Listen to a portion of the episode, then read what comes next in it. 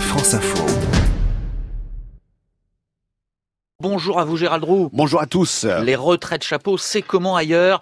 C'est comment aux États-Unis, euh, qui est le pays des records en la matière. Oui, là on peut carrément parler de retraite euh, sombrero, euh, car dans le palmarès des super retraites de dirigeants, les entreprises américaines trustent les cinq premières places. Tout en haut, il y a le groupe de distribution pharmaceutique McKesson, puis le géant de la grande distribution Walmart, suivi du pétrolier ExxonMobil, du cigarettier Philip Morris et de General Electric. J'ai trouvé ce classement dans un document du Conseil d'orientation des retraites. Alors commençons par, par le haut. Tiens, quel est donc le niveau de retraite pour le patron de McKesson Alors l'entreprise avait prévu pour lui près de 116 millions de dollars de plan de retraite et on a pu vérifier cela pas plus tard qu'au mois de novembre dernier quand la firme a annoncé effectivement le départ de son président qui s'appelle John H.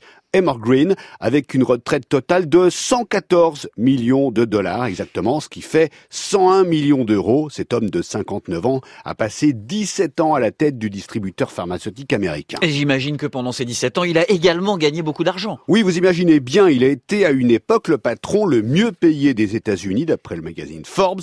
Et de son côté, le magazine Fortune a calculé en 2017 que John Green avait gagné 639 millions de dollars au cours des dix années précédentes. Sa maison en Californie, pour vous donner une idée, a été mise en vente il y a deux ans 22 millions de dollars. Pour justifier ces rémunérations stratosphériques, les analystes rappellent que les revenus de McKesson ont été multipliés par quatre depuis l'arrivée de M. Hammergren à son poste et les rendements des actions ont grimpé de 400%. Bon, énormément d'argent euh, pour ce patron, ça ne fait pas grincer des dents? Si, en 2017, les actionnaires de McKesson ont retoqué le salaire donc du boss qui a été revu un peu à la baisse, et puis en 2013, il faut le savoir, ils avaient aussi réduit le montant de sa retraite chapeau dont nous venons de parler, car au départ, cette retraite avait été fixée à 159 millions de dollars.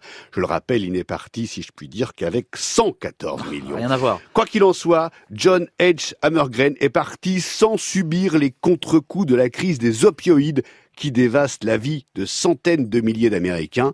En tant que leader de la distribution de médicaments, McKesson est considéré comme largement responsable de l'étendue du désastre sanitaire actuel aux États-Unis. Gérald Roux, c'est comment ailleurs tous les jours dans le 12-14 de France Info?